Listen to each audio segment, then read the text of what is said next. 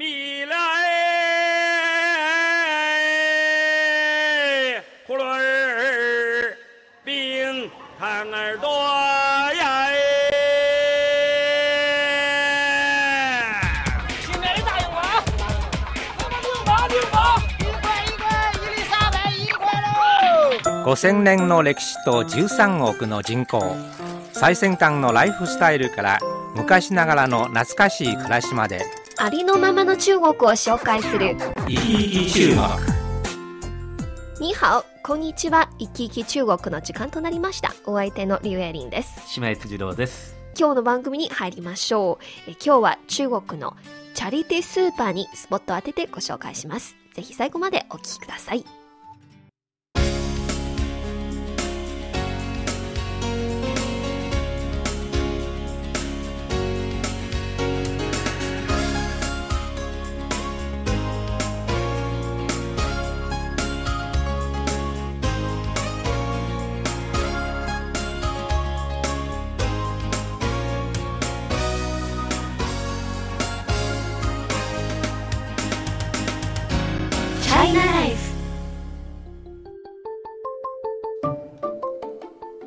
さんは中国でスーパーとかコンビニをよく利用していますか？もうとにかくスーパーはあの私が一番よく気軽に行く場所ですのでね。はい。最初行った時もう品揃えの豊富さとそれからその活気にびっくりしちゃいましたね、うん。ええそれからコンビニはあの街の中心部東の方にはねよくセブンイレブンとかありますけれども、ここはあの西ですのでセブンイレブンみたいのはないですけど最近便利店とかなんか増えてきたような感あじがしますね。ありますね、ええ。はい。ではチャリティースーパーへ行ったことがあるんですさかあその名前ですけども初めて聞きますね。はい。チャリティーですね。チャリティーですね。チャリティーということですから、売り上げの一部をこう恵まれない人たちに寄付するとか、うん。そんなイメージかなと思うんですけれども、ただなんとなくその中国とチャリティーという言葉が、なんとなくこうぴぴったしこないようなうん。私なんかは感じがするんですけそうなんれども。ですか、ええ。はい。実はこのチャリティースーパーは中国民政省の提唱によるもので市民からの寄付を受けたり、はい。低所得層に救済物資を配ったりして売上の一部を義援金にする小さなスーパーやコンビニエンスストアのことを指します。あはい。ー民政省ということは、国の役所が提唱した制度ということになりますかね。そうなんですね。あはい。まあ、普通チャリティーというとあの民間主導のイメージがありますんでね。こうどのぐらい普及してるんですか？えー今のところでは民政省の統計で2010年の末までは、えええーこういうチャリティースーパーは全国で8000店舗あるということなんですねなるほどはい。チャイナライフ。今日の話題は中国のチャリティースーパーに迫りたいと思います。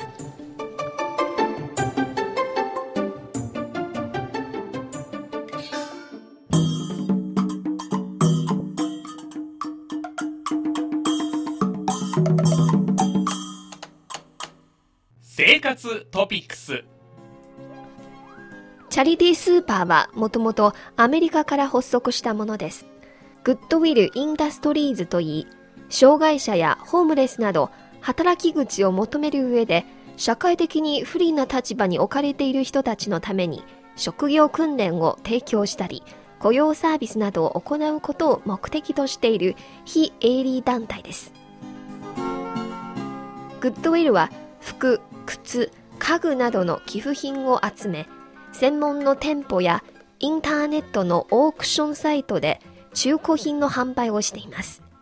収益は主に寄付と中古品の販売から得ています。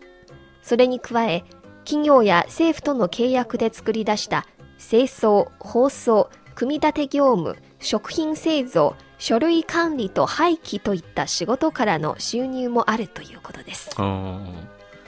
あの日本の場合はね障害を持つ人たちがあの技能を習得したり働く場となるうん。受産所という施設があって、まあ、そこでできたものを販売したりはするんですけれどもあるいはあの動物保護などのために物品を販売するチャリティーショップ。ああ、チャリティーショップね。はい、というのはあるんですけれども、寄付と中古品を売るチャリティースーパーのようなものは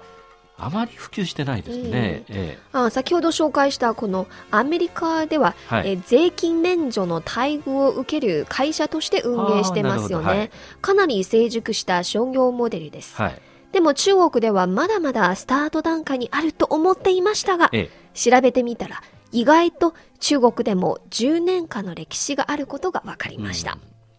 えー実は中国初のチャリティースーパーは2003年の5月上海で誕生しました、はい。そして2004年の5月民生省は大中都市でチャリティースーパー普及の通知を出して全国各地で現れました、うんまあ、お役所が通知を出したわけですからあっという間に普及したのかそれとも笛吹けども踊らずでなかなかあの皆さんふ動かなかったのかどっちだったんでしょうね。北京にもできたんですか？あるんですよね。あるんですか？はい、北京の、えー成城区や朝陽区など、意外と市の中心部に設置されていあます。あそうなんですね。はい。では、あの中国チャリティースーパーの第一店舗、上海陳寧路405号のチャリティースーパーを覗いてみましょう。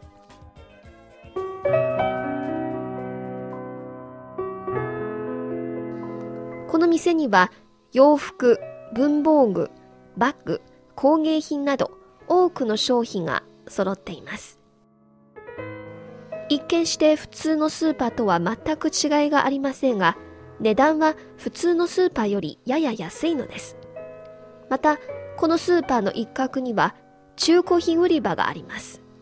様々な中古品は市民から寄付されたもので、すべての収益は義援金に使われます。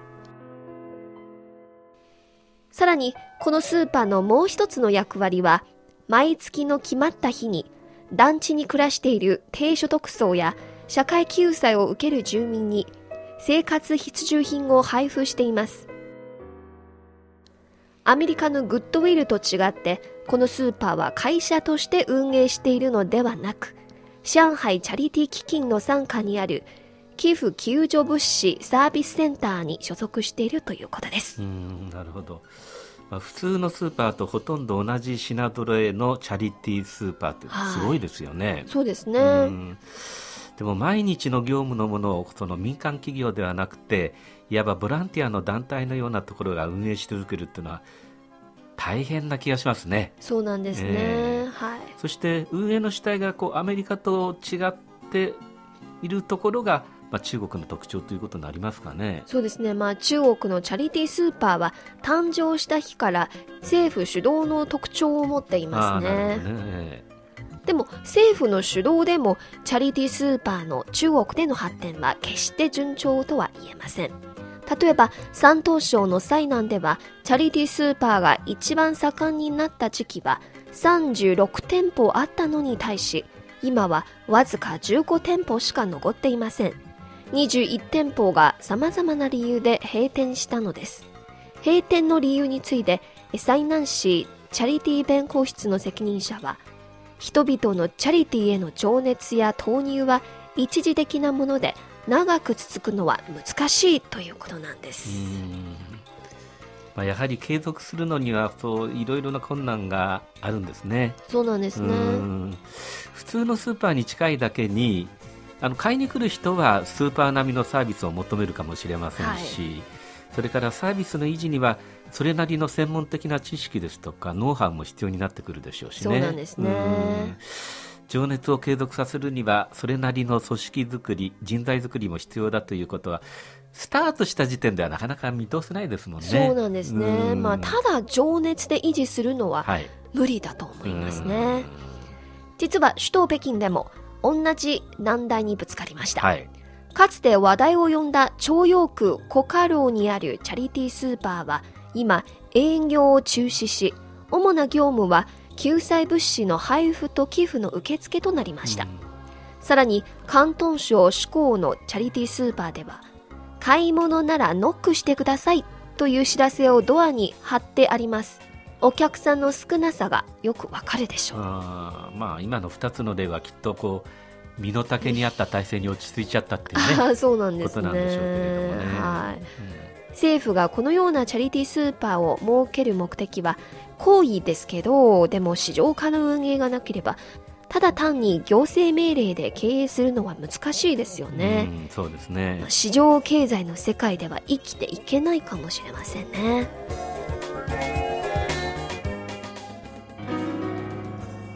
チャイナライフ今日の話題は中国のチャリティースーパーです。恵んでもらうのではなく働く。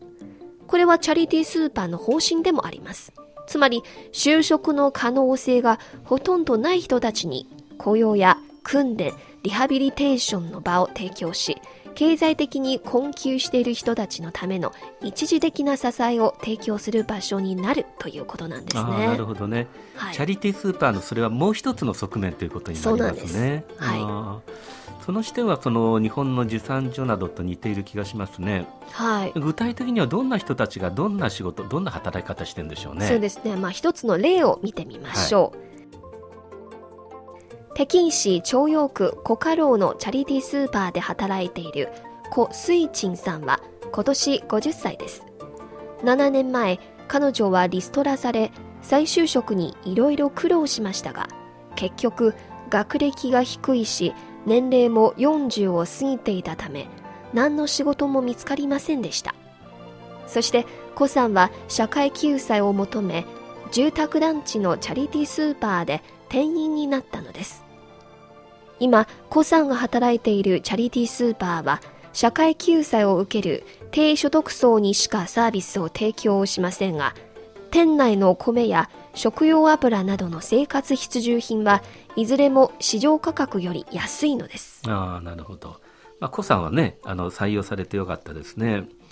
日本でもあのそうなんですけれども学歴が低くてある程度年齢のいっている人の再就職というのはとても難しいですよね。うんそうですか、で今、日本ではそういう人たちの生活保護の受給っていうのがどんどん増えてましてねとても大きな問題になってるんですけれども、まあ、このチャリティーショップのような形で少しでも就職の場が生まれるってのは大変にいいことですよね。そうですね、えー、まあ、貧困住民や救済対象に支援を与えるほかチャリティースーパーはボランティアが集まるホットなスポットになっているようです。なるほどね、えー、南の広東省中山市の例を見てみましょう。はい、広東省中山市ではチャリティースーパーの店長さんはいずれも社会攻撃事業に熱心なボランティアです。彼らのほとんどは大学生です。中山市青年ボランティア協会はチャリティー基金と協力してチャリティーのハートというチェーン店を経営し始めました。これらの店は主にぬいぐるみやギフトなど若者が好きな人気商品を売っています。企業式の経営理念を導入し、収益の一部をチャリティー基金に投入します。同時に政府から免税の待遇を受けられています。今、中山市ではこのようなチャリティーのハートチェーン店は12店舗あり、定期的にチャリティーライブや寄付の夜などのチャリティーイベントを催しています。また、営業収入の一部を貧困家庭への支援金になっています。若い人たちがチャリティーショップを運営して、しかも新しい完成で店のデザインをするというのは、のなんかチャリティーショップのこう新しい可能性みたいのを感じますね。そうですね、えー、はい、うん。免税の待遇も受けられるということですから、収益を上げながら企業展開をする、そしてそれがボランティアにもつながる。ということは、こうイメージとしてはこう展開がこう拡大していく可能性みたいなものを感じますね。そうですね。まあ、チャリティーにはやっぱり情熱の他には知恵とか、はい、あと、あの、若者たちのそういうなんかノウハウとかが必要ですよね。うんうん、そうですね。まあ、お話聞いてるとあれですね、あの、展開の鍵というのは、どうも若者が握ってるような感じしますね。はい。あの、これまでより世界を広い視野で見るようになった若者の中から、えー、こうした分野での成功者が出るっていうのはあの中国のバランスある経済発展の裾野を広げるような気がしますね。そうですね、えー、はい、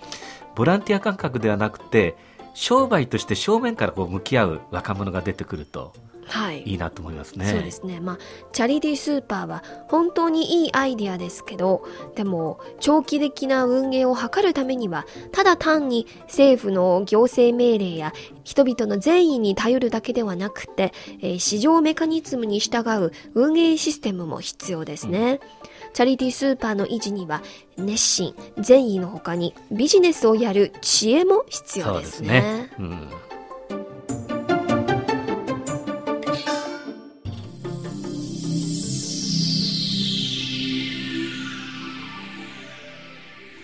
き中国、そろそろ終わりの時間に近づいてきました。この番組をお聞きになって何かご意見やご感想がございましたら、ぜひメールやお便りをください。